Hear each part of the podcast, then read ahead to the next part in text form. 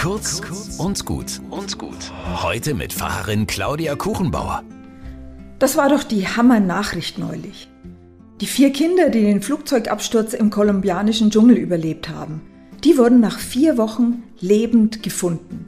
Das jüngste ein Baby, der älteste 13. Ein Wunder. Mich erinnert das an Juliane Köpke. Die ist 1971 über Peru abgestürzt. Sie war 17 und die einzige Überlebende. Elf Tage war sie in der grünen Hölle unterwegs, bis sie völlig erschöpft zu einem Waldarbeitercamp kam. Ihr Buch drüber habe ich verschlungen. Sie beschreibt, wie sie Wasserläufen folgt und von Mücken zerstochen immer kraftloser wird.